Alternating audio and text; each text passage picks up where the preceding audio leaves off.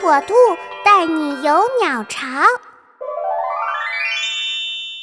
鸟巢位于北京奥林匹克公园中心区南部，是2008年北京奥运会主体育场，由2001年普利策克奖获得者赫尔佐格·德梅隆与中国建筑师合作完成的巨型体育场设计。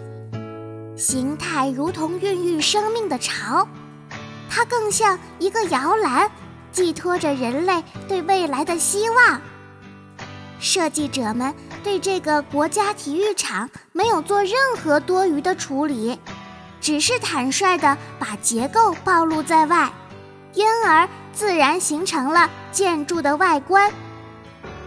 鸟巢工程为特级体育建筑。主体结构设计使用年限一百年，以巨大的钢网围合，覆盖着九点一万人的体育场。观光楼梯自然地成为结构的延伸，立柱消失了，均匀受力的网如树枝般没有明确的指向，让人感到每一个座位都是平等的，置身其中。如同回到森林，把阳光滤成漫射状的充气膜，使体育场告别了日照阴影。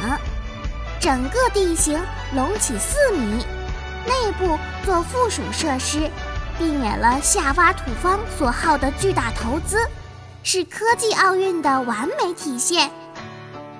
鸟巢大跨度的曲线结构，有大量的曲线箱型结构。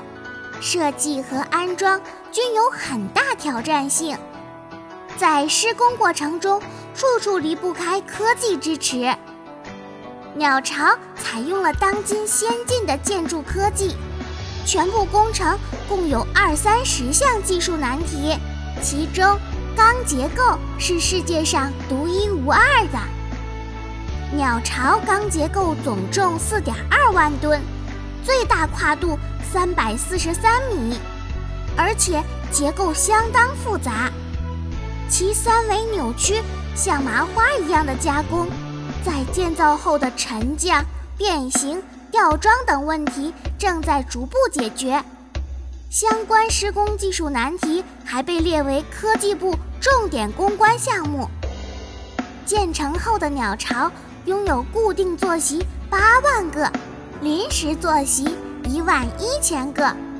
二零零八年奥运会的开幕式、闭幕式、田径比赛、男子足球决赛等都在这里举行。